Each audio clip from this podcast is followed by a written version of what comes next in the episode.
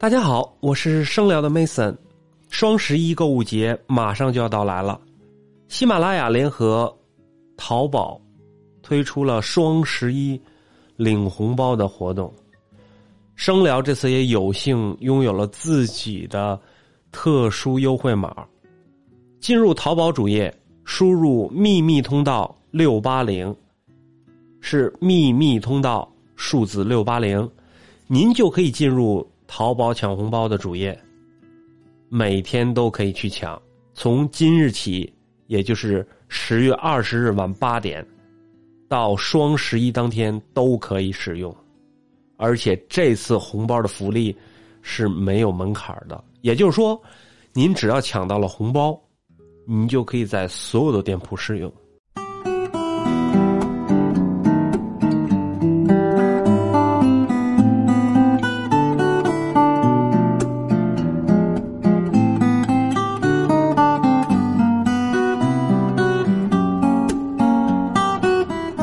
生活不无聊，生活有的聊。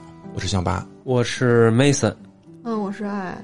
今天我们想聊一点儿我们身边的事情吧，就是人到中年总是有些焦虑，这些焦虑可能来自于生活很多的经历，嗯，有人际交往的，有父母家庭相关的，嗯，还有我们身边的朋友陆陆续续的从我们眼前消失的。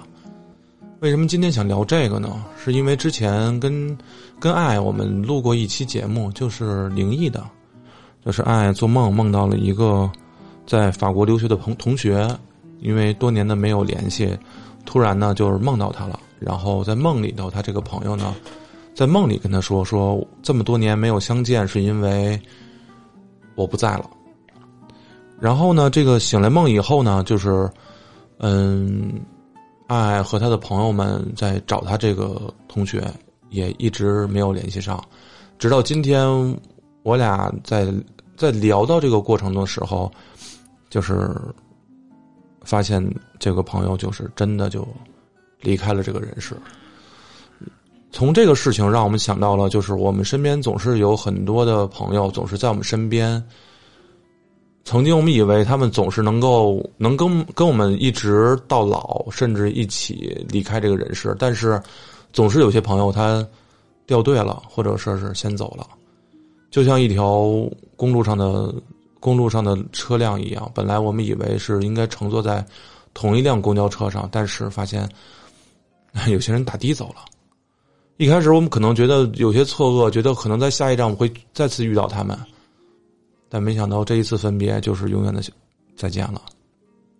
所以这嗯，其实我觉得那个人就是焦虑啊，有很多，但是人到中年的焦虑啊，基本都产生在这种就是某些东西一种缺失，或者说某些一种东西，呃，就是怎么讲，就是说呃叠加在你的身上，无限的这种放大。比如说，我们举个例子，就是说呃。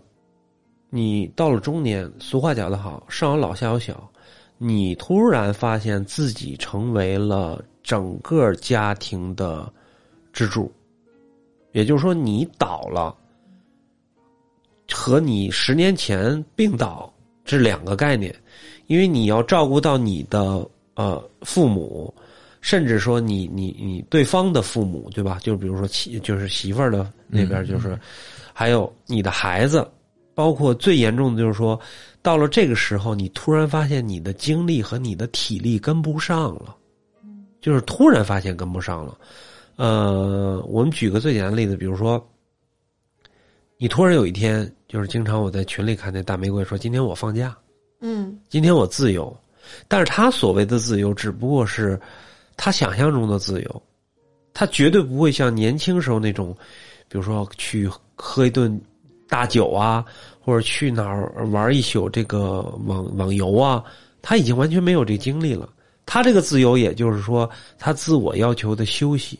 我相信他的自由，也就是说，他能踏踏实实的，比如说看一个电影，也可能一个电影都看不下去。就是这于对于中年人来讲，是一个焦虑。我觉得严格来讲，我们应该算。就是说，已经算中年人了吧？嗯，对，对吧？中年人的定义是多少岁？我觉得很模糊啊。在现在这个年龄段，以前很很很可能就规范一个年龄段，但现在就是一个很模糊的状态。一旦就是说你成为了家里的主力军，然后你就会就是怎么讲，会有很多这个焦虑困扰着你，对吧？比如说我们像我们仨还好一点儿啊，也就是这不叫凡尔赛啊，就是我们仨没有房贷的这个危机，对吧？就是说。呃，可能是咱们也不不求上进啊，对吧？就是大部分朋友他会有房贷呀、车贷呀，对吧？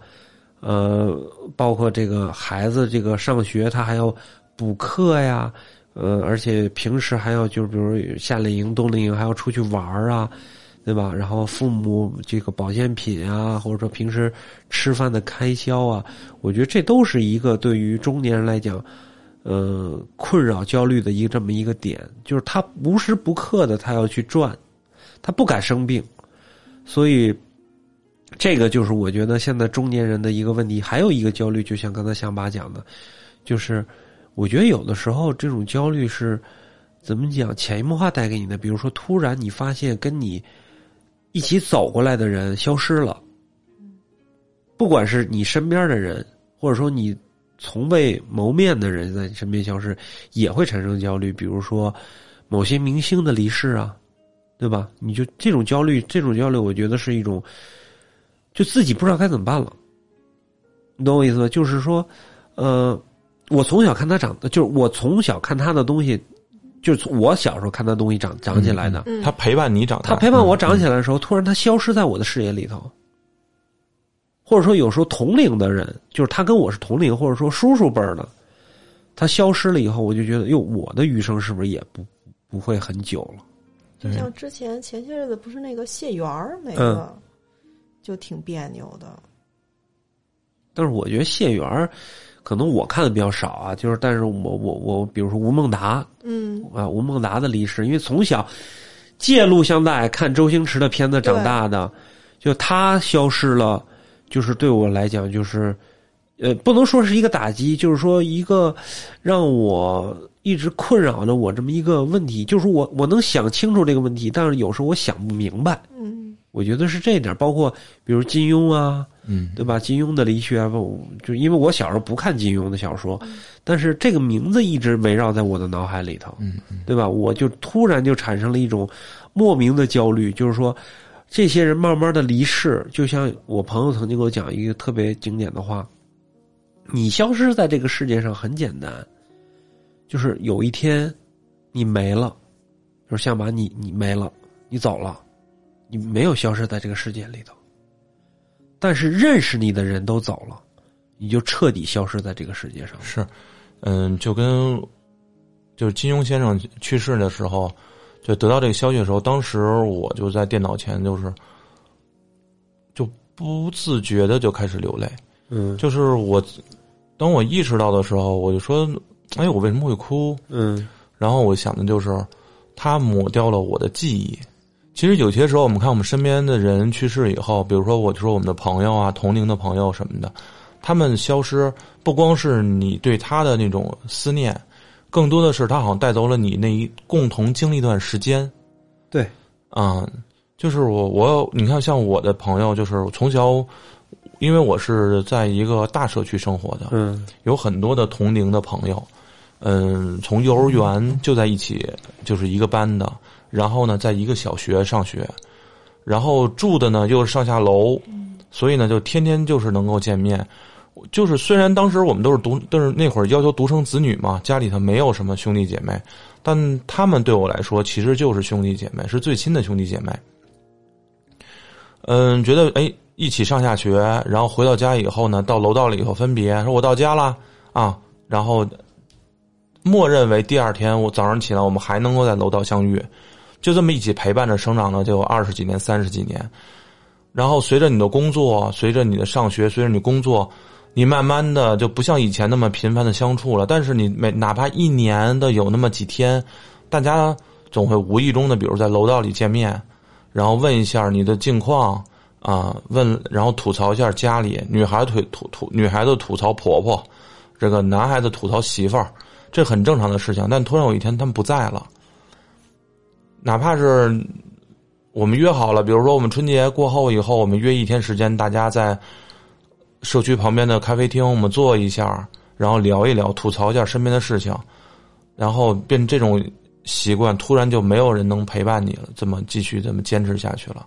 对于我来说的话，是特别特别的痛苦，就是我仿佛这个人就是这这层记忆，我们共同经历这层记忆，好像就随着他的离世，被人拿橡皮这么擦掉了一样。就是有两种感觉，第一个是感到非常的空洞，就是我被灵魂被抽走了一部分；还有一部分就感到恐惧，就是原来死亡离自己这么远，不这么近。不，其实有的时候这个焦虑还有一点就是说，我们。到人到中年的这种焦虑是没有方向感的，比如说我们小的时候，呃，所谓的无忧无虑，是因为我们有目标。比如说最简单的，呃，爸妈给了五块钱零花钱，然后我们会如何去分配，然后产生快乐，然后计划，比如说我们上了学以后，我们要读什么专业，或者说。毕了业以后，我们要怎么去做？怎么规划我的人生？去哪儿买房？找什么样的媳妇儿？生几个孩子？对吧？这是有目标的。人到中年呢是没有目标的。我们讲的没有目标，不是说消极，是没有目标。我们我现在的目标是什么呢？比如说，我们举一个举一个最简单简单的例子。其实我虽然没孩子，但我身边人都有孩子。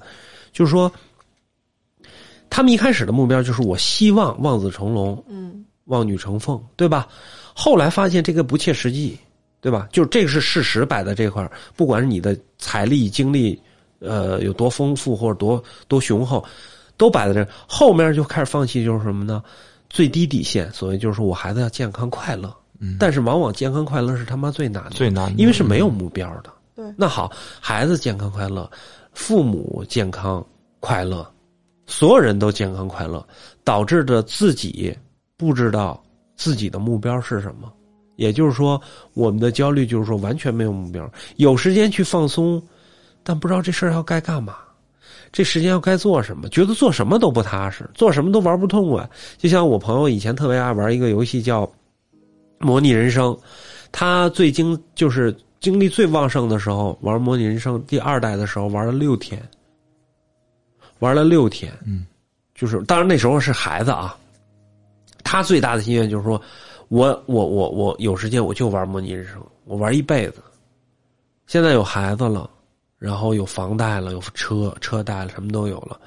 他在电脑里永远有个模拟人生。每次我到在他家，他的电脑都是开着的，然后模拟人生一定是在我这个我的电脑上面。嗯嗯。我说你还玩啊？他说不玩。我说你不玩，你安那干嘛？我看着我踏实。我说：“那你就从来没玩过吗？”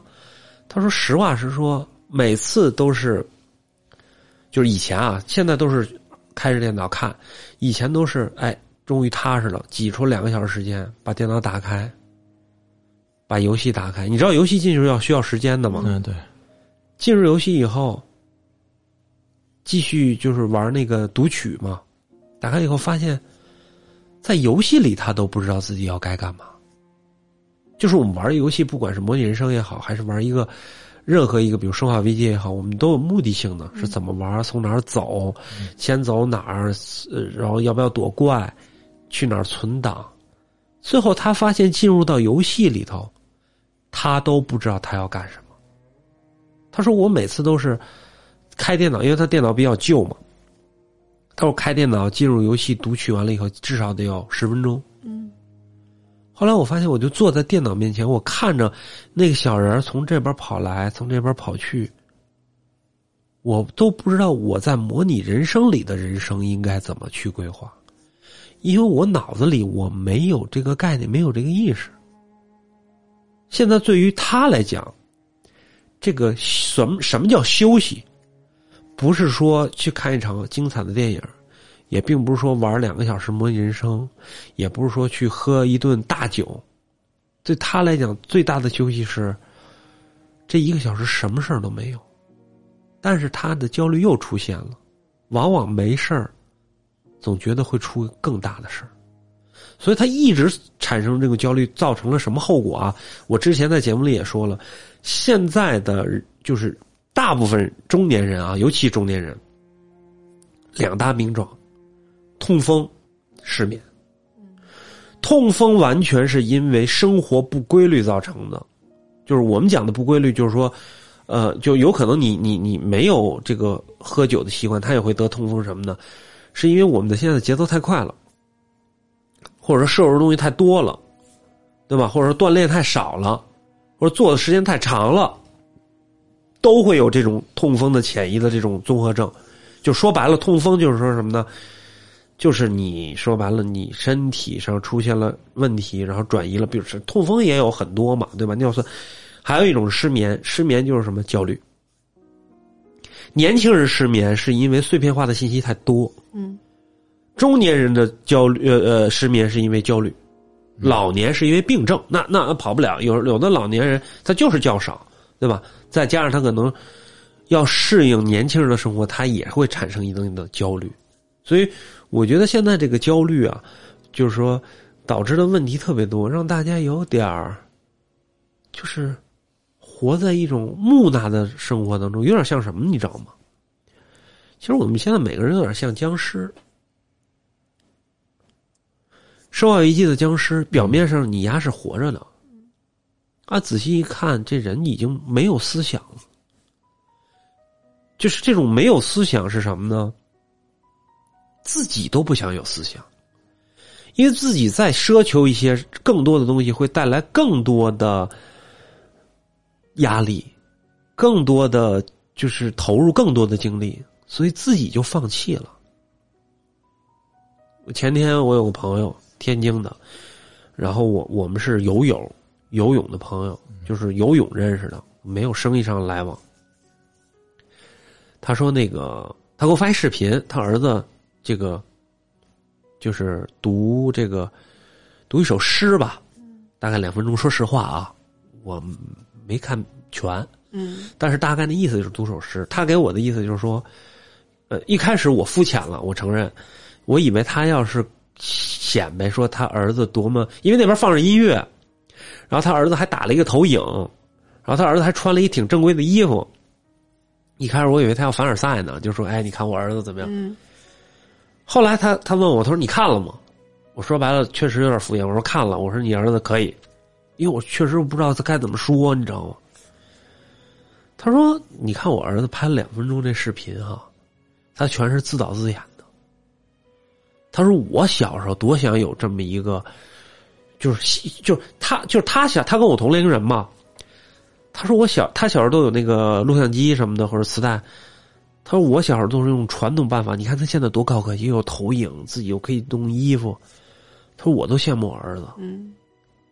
他说：“你看现在我有这个，他潜移默化的思想，你看我现在有这个钱去买这些设备。”他说：“我都没有精力去做这个事儿。”然后，并且他说：“你看我儿子去背这个东西，记得真清楚。我现在什么呢？左耳朵听右耳朵冒。”就是小时候讲话，你怎么左耳听右耳冒？他说：“我现在就是左耳听右耳朵冒。”我儿子看完那个书，他能背下来。我看完了以后，然后我媳妇让我去炒菜，回来我就忘了，记忆力明显下降。但是他说我小时候看那些书，就是我们那年代，就是小时候背的课文，他说我全记得。他现在不行了，现在全记不住了。他说这个。就是这个人，就是，就是，他就跟我讲说，想找有趣的事儿，但发现往往是越活越无趣。对，我就是通过今天这事儿，我也在想，就是很多时候啊，就是我会无意中呢会想到过去。嗯，我甚至会想，哎，人生要是有一个设备就好了，它能够随时能够定点储存一个时间。嗯，safe and loud，随时能够回到过去。后来我就想，为什么会有这个想法？我曾经想啊，可以见到以前的朋友，可以重新体会以前的人生。但是我觉得真正的问题在于，可能是因为我现在已经适应了现在的生活，嗯，我不再像以前对任何事情充满了无限的未知。我可以肆无忌惮的做任何事情，而现在做现在做任何事情都要小心翼翼。比如干个活哎呀。家里干过活我都想，哎，我先干什么，再干什么？不行，你比你怎么着你就冲突，比如说媳妇儿不同意，嗯我想给家里买个这个不行，会怎么怎么样？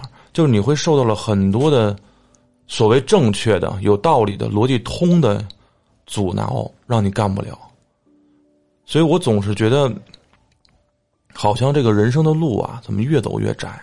我曾经跟一个特别好的朋友在一次吃饭，多年不见了，然后呢，大家喝点酒，在路上走，然后我就那突然我就问他一句，我说：“哎，咱们也快四十了。”你你想过没有，咱这一辈子就这么认了吗？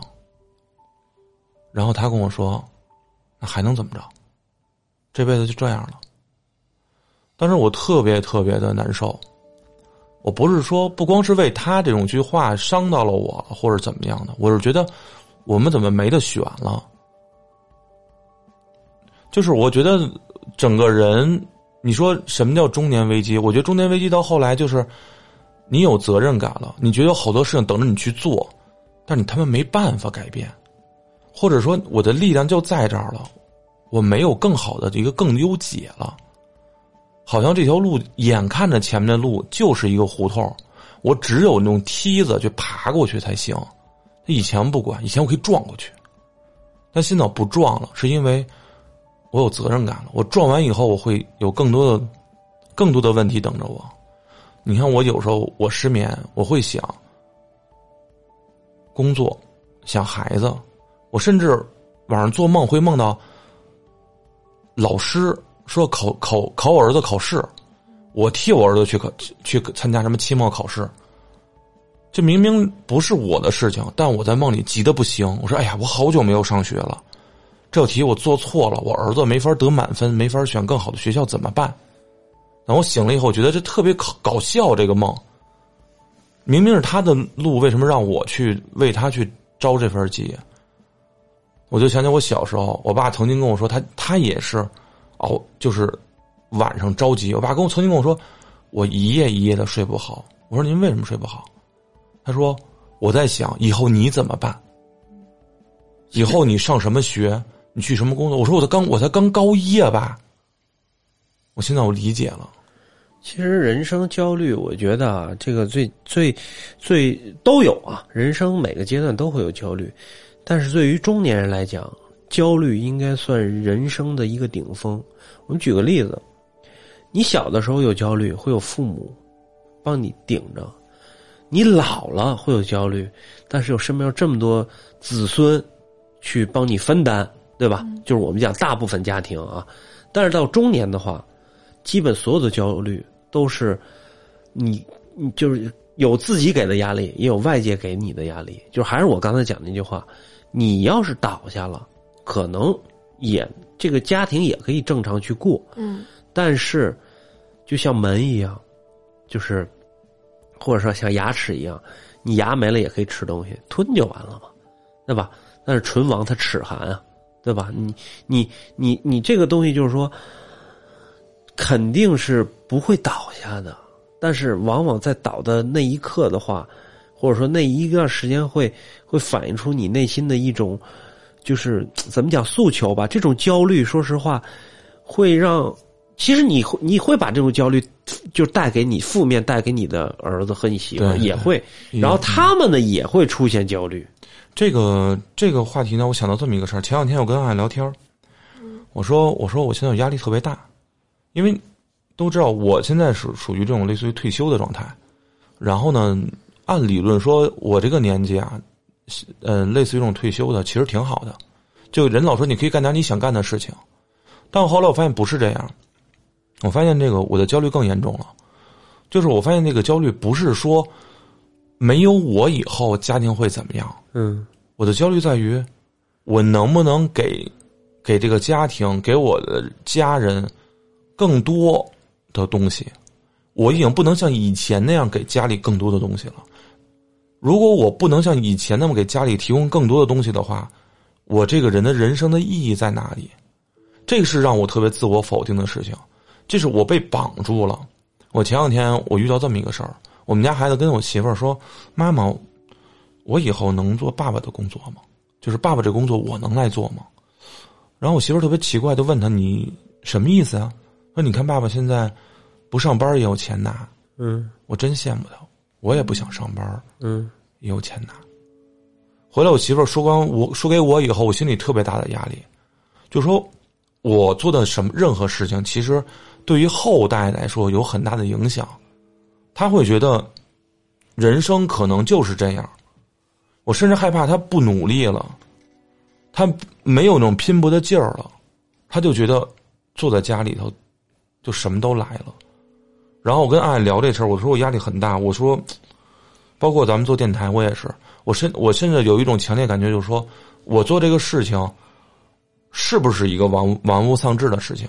嗯我能不能通过这个事情给我家里人带来什么东西？嗯哪怕精神上的，嗯我不能说特别害怕，就是说这个人不务正业。就中国这个句这句话“玩物丧志，不务正业”，我觉得比那个天塌了还要要命。嗯他否定的是你的一个价值观，嗯就是谁不想做自己想做的事情，但是你配吗？有那么多事情等着你去做，你做的事情是最重要的吗？就咱们总是想找最优解，没有选。我觉得世界上就没有最优解，这是第一啊。第二的一个问题就是说，如果说你找了一份工作是你想要的，你觉得你会高兴吗？我们举个例子，我有一个朋友是一个香港人，嗯他说他最大的心愿从小啊，最大心他他爸是这个电影院放映员，他说就像你刚才讲的，就是我小我从小我也要学我爸，嗯就是什么呢？放着电影就把钱赚了，这是最典型的一个例子。对，他从小就跟着他爸去电影院，那时候电影还是那个换那个胶片，就是还还就是换来换去，他说特别酷，他觉得特别的帅。然后他爸一直得盯着镜头，他觉得他爸在享受电影。他从小要当他爸的接班人，他的概念就跟你儿子一样，看着电影玩着就把钱挣了。你那儿子，你儿子不也一样吗？不上班就能挣钱，其实道理是一样的，都是在休息娱乐的情况下，就自我欢喜的情况下把钱赚。现在我这个香港朋友是干嘛？他比他比我大五岁啊，他是香港这个一个影评人之一，嗯写影评的。他说：“其实我的工作现在间接就是接了我爸的班儿了，我每天要看大量的电影。后来我突然有一天发现，人生唯一让我快乐就是电影，但是这个快乐变成我的工作，我现在没有快乐了。”他说：“我很痛苦。”他说：“我每天看的这些东西，一开始是兴趣爱好，我特别喜欢，后来发现这他妈是我的工作。嗯我不想看的时候，他妈也得看。我想看的时候，他妈不是我要看的片儿。他说：“这是我现在最痛苦的事儿。”但是，就可能这说这话有点凡尔赛啊。他现在薪资也很高。他说：“他我每天压力很大，我要看电影去。”然后他跟我说了一句最经典的话，他说：“哎，Mason，我告诉你，你知道人怎么攒钱吗？”我说：“不知道。”他说：“人攒钱根本就不可能，这个钱能攒下来都是你无意间攒的，因为你没有时间去花。我就不信你挣一百万，你没有时间去花那一百万，除非说你有更高的这个钱进来，你需要花时间和精力去面对的时候，你这个钱自然就省下了。你是可以攒钱，就是他的概念，你懂我的意思吗？他不是说是，他说你要攒攒这种大量钱或者无意之间攒钱，都是因为你没有时间花。他说我现在就是我没有时间花，我每天就穿一破 T 恤衫，就得去上班然后有的时候，其实你们很羡慕我，就是他说啊，有时候不用去公司，我就在家醒了，我连床都不用起，我打开我的电视我就看，看完我爬起来回回到屋里头，我就得写，写完晚上以后我就得发邮件，然后我就得我就得我就给人发完了以后，我就看第二天的任务，最后我发现。家是唯一能让我休息的地方，但是每个角落都有我工作的痕迹，我压力他妈很大。我到处都是我需要需要去做的事儿，最后发现我小时候的愿望和想法到了现实，不是那么回事儿。那你说我这个，我以前小时候就是我妈不幼儿园老师嘛，嗯我从小就特别招小孩儿喜欢，嗯然后有一阵儿我也想过要当幼儿园老师，嗯不没当上吗？那你看我现在自己在家看俩，这就二十四小时带班儿，间接的也是幼儿园老师。，对，就完了以后，而且是没有歇班儿，就永远都没有休息。像有的时候，之前孩子有一次，他爸爸直接把两个都带奶奶家的时候，说你歇一歇一周末，嗯，就懵了。就是第一是不知道歇着干嘛，对，第二是担心那边能不能处理好。对，就是觉得俩都回去了，能弄吗那边？然后就我一人在家望望着天儿，都不知道干嘛，就真懵了，就不知道干嘛了。然后就妈外卖点点吃的，完了发呆，就那样。完了以后，你说那会儿，以前还说觉得哄小孩好，那现在天天就这样，你说烦吗？也烦。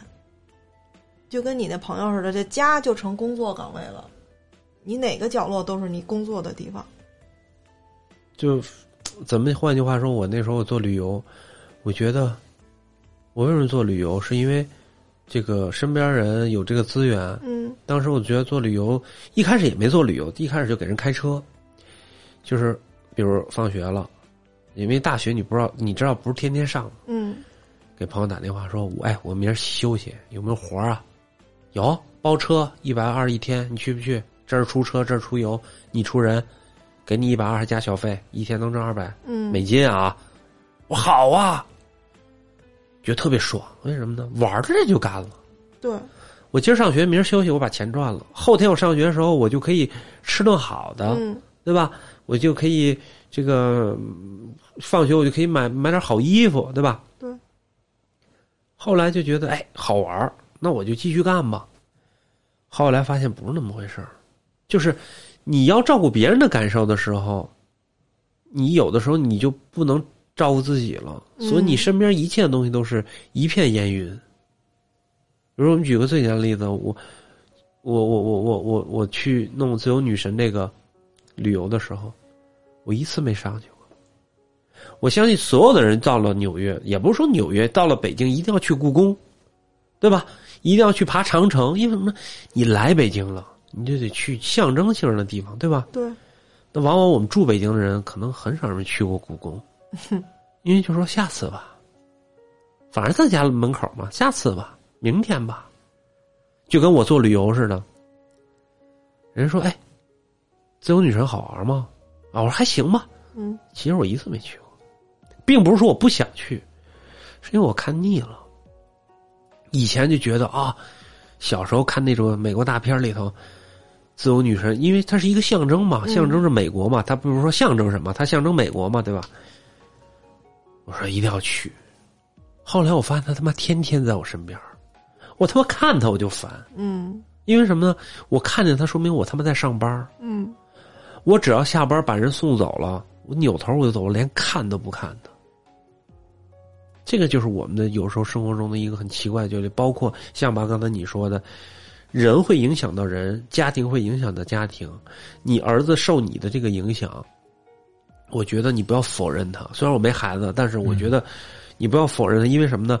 前两天叶教练跟我说一个问题，给我发一录音，他就录音大没有主题啊，他就说傻玩意儿，他先说那傻玩意儿，然后他闺女说一个你傻玩意儿，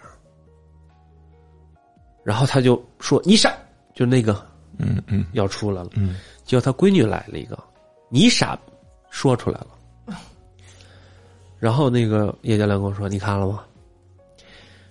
现状，我说没办法，我说如果你闺女不像你像我的话，这事儿就坏了。他说这个脏话，那就是因为你说了，对吧？这是实实际条，你甭管这好不好听，他像你是对了，他不可能像我。嗯你比如说叶教练觉得我好，他想让我像我，或者说像某个明星，那不可能，因为不是这个家庭的。你的问题是什么呢？这个脏话和意识谁都有，嗯你怎么让他控制？什么时候该说，什么时候要在心里说，对吧？这是你要解决的问题。包括你儿子，比如说我羡慕我爸爸，对吧？不上班就能挣钱，那你要告诉他为什么？因为我付出过，嗯，我不是说他妈的，我今天就不上班了，就人家就给我钱花，对吧？你要给他一个，告诉他为什么。其实我们觉得啊，中国的教育有一个问题，就是说我们不敢面对。比如说，我们举个例子啊，小时候问：“哎，妈妈，我从哪儿出来的？嗯，石头缝里蹦出来的。”这就是规避掉性教育，对吧？我不告诉你是怎么出来的。那我们出现问题都是什么躲？比如我小时候问我爸什么问题，我爸都躲。然后我问我妈，我妈躲。最后我不知道，我就问同学，同学也不知道，胡逼说。后来就造成什么呢？很多一些知识从同学那胡逼说来得到的，或者说私下交流，包括什么呢？有事儿不去问，就不查百度，对吧？要有时候需要交流。你看，我跟我妈现在的，就我跟我妈以前是什么呢？你看，有的家庭是很近啊，就是说，就是母女，就是就是儿子跟母亲之间。我跟我妈就基本就都是打字，她打一段，我打一段，她打一段，我打一段。然后呢，隔三差五去聊。但就是在可能近三四年，我俩现在基本天天在说话。而且一定要发语音，我觉得这就是一个，是因为我中年了，我有时候焦虑了，我担心他，他也会担心我那儿啊，就是说这是一个进步。我觉得人都是要进步的，人的焦虑也都是有的，不可能没有焦虑，除非你植物人，植物人都有焦虑，不可能没有焦虑。但是这个焦虑怎么去化解它？我觉得太难了，因为事实存在在这，没办法逃不掉。你说的化解啊，我是这么觉得，就是焦虑。其实有人问，也是经经常有人去说，就是面对这个焦虑，甭管是少年焦虑、中年焦虑、老年焦虑，面对这个问题是怎么去理解，如何去面对？其实我是觉得焦虑是特别正常的一个事情，未必是坏事。就举个例子，我那孩子跟我就说的这句话，希望像爸爸一样。首先，我觉得没有必要去跟他，呃，重点不在于跟他解释说我为什么我的现状，他不理解，他也知道，也知道我是以前是多么的努力换来的现在的东西，他可能更多的是你看，爸爸用很短的时间积累了，然后享受现在的待遇，但是他更多的是提醒了我，就是你现在还不是躺下的时候，你不能躺平。因为孩子的成长需要有正向的激励，他要知道他在一个在奋斗的家庭成长，所以孩子就不会躺平。因为我身边的有这样的例子，很小就躺平了，躺在父母的这个成绩单上就躺平了。当年我爸搞了一这么事儿，想给我搞的所谓的记恨吧，记恨他一生，包括现在他去世了，我对这个事情我也耿耿于怀。他为了让我能够更积极、阳光的面对生活，去处理自己的未来，面对自己的事情，对自己负责，他选择什么方法？他请了一个看看相的，给我算了一卦。他说：“说我的命啊，是败家子命。当时我是初初一、初二，告诉我我的家庭会因为我所败落。”这句话可能就无意中说的，让我知道了。当时从初一、初二的时候到现在，我一生的阴影。每当我遇到问题、遇到不能抉择、遇到可能决定自己命运或者是家庭的情况下，我第一反应就充满了恐惧。我会不会成为败家子儿？所以我觉得这是一个是家庭教育方式，还有一个就是告诉我，随时告诉我。焦虑了，是因为你思考了，你要选择一个更适合你的路。最起码你做的结果，你去认，你别躲。我以前特别害怕什么人？就刚才你之前说的那个僵尸、丧尸。嗯，我在我年轻的时候，我特别强烈的认识到，觉感觉到马路上走的人，这些人都是僵尸，是丧尸。他们没有意识，他们过马路都不带看路的，他们就是。有节奏的发着愣的往前冲，眼睛看着地。那时候也还没有人说拿着看手机，这些人根本不注意有没有车，根本不注意有没有红灯，他们就在他们节奏中那种像齿轮一样运转着。他们不可能有未来，他们眼前都是迷茫的。然后等我到了这个年龄，我突然意识到这是常态，我也是这样。我已经被生活已经捋的顺顺的，我去做。但是我很多年轻人看我，那我就知道他们眼中，嗯，他妈这帮老逼，就是就是特别无奈。就是我的，我认为我焦虑在于选择越来越少了，不像以前了。以前是因为我不知道这个局的这这场游戏的规则是这么苛刻，我敢玩儿。我甚至没有入局呢，我就已经投入进去了。我甚至还没了解规则呢，我已经冲入到这游戏里了，然后碰的满身是伤。等到我通关以后，我不会说是自己觉得自己多了不起，我怎么通关了，而是在于我庆幸我他妈没死。只有后怕了，但我还更害怕的是，这场游戏居然没有结束。还有更多的路等着我去走，一回头，我突然后面有第二代、第三代的孩子了，我怎么办？其实你把这话想，就是往回翻哈，我们都是在成长过程中，谁都是第一次当儿子，谁都是第一次当爹和妈，谁都是第一次当爷爷和奶奶，或者说你你你家里基因好的话，你可以还往后讲啊。嗯，但是呢，我觉得焦虑哈，人人都有。可大可小，咱把这话说白了，你现在的焦虑，那比你焦虑严重的有的是。嗯，那每个人不还都照样的扛下来了吗？对吧？当然，这有点像我之前说那个例子，就是说，像开饭馆似的，哎，你说这家不错，那家不错，你看着都是活下来的，倒下的你都不知道，对吧？所以我觉得焦虑有的时候啊，我们是不是能稍微的给自己减减压？其实你想，所有东西都相互的，你给你自己减减压，也是给对方减减压。就是说，考虑东西要少考虑那一些。比如说，我们举个例子，我们举最简单的焦虑和担忧。这个，呃，孩子第一次骑自行车走了，消失在你的视野里了，然后你就开始焦虑了，会不会摔呀？嗯嗯，会不会磕呀？但是，就是说丢不丢那是两回事啊。对，我觉得有的时候应该是放任他。谁都有第一次挨热水烫的时候，谁都有第一次切菜砍到手的时候，对吧？不可能说，所当然所有人都希望希望完美，但是往往这个有些缺失是为了这人生更加完美。嗯，我觉得就是，当然这话都是劝人啊，劝人。劝人容易，劝己难。这话实际上就就就是自己都有问题，但是我希望就是说，大家有的时候该放的时候放下。比如说，我举个最简单例子，我有什么焦虑啊？这不跟中年焦虑倒没什么关系了。停车焦虑，我以前停车有一毛病，停完车老觉得窗户没关，就在家焦虑。就它不叫做，这应该不叫做这个这个这个叫什么那个，呃呃，强迫症，强迫症，这不是强迫症，是焦虑，真不是强迫症。强迫症就是老得回去看一眼，嗯我不看，我焦虑。哎呀，回不回去啊？强迫症是什么？我不行，我非得回去看一眼。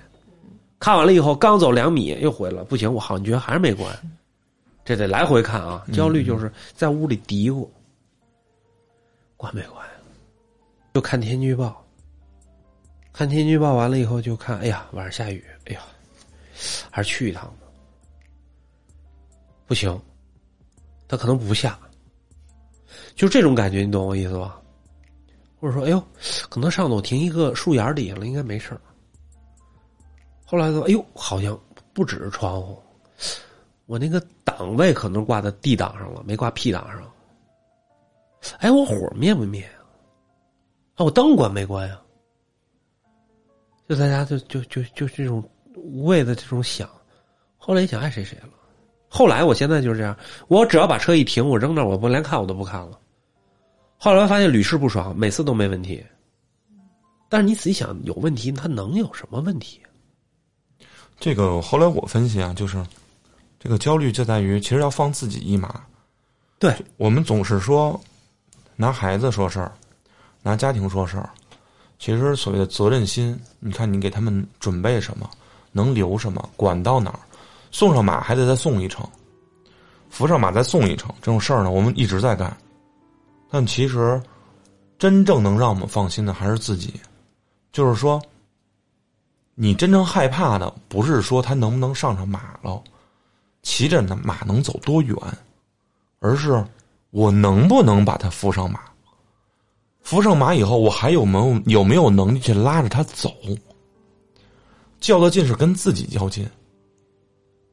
我担心的就是，我还能给孩子创造什么？给媳妇儿创造什么？给我妈准备什么？给我身边的朋友准备什么？这是我最担心的。其实还是那句话，放自己一马，也放人家一马。你要是健康了，都高兴。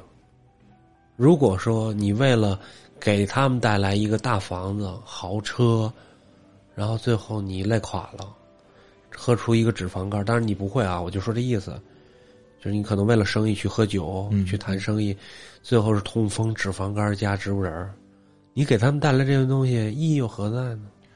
到最后呢，其实就是你是以负责任的态度作为掩护，嗯，又实现了一个自己的梦想。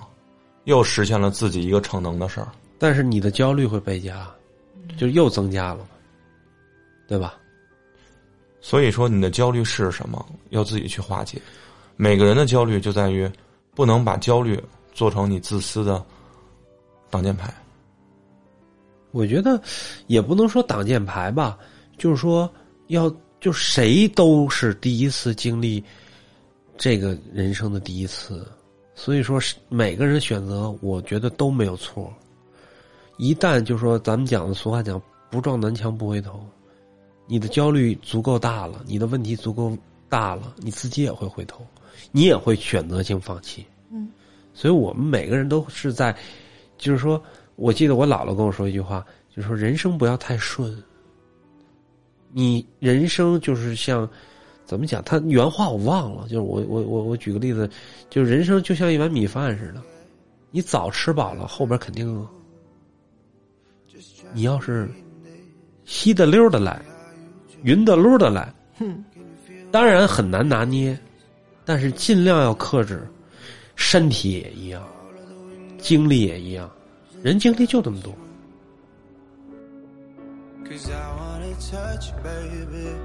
I wanna feel you too. I wanna see the sunrise and your sins just me and you. Light it up on the run. Let's make love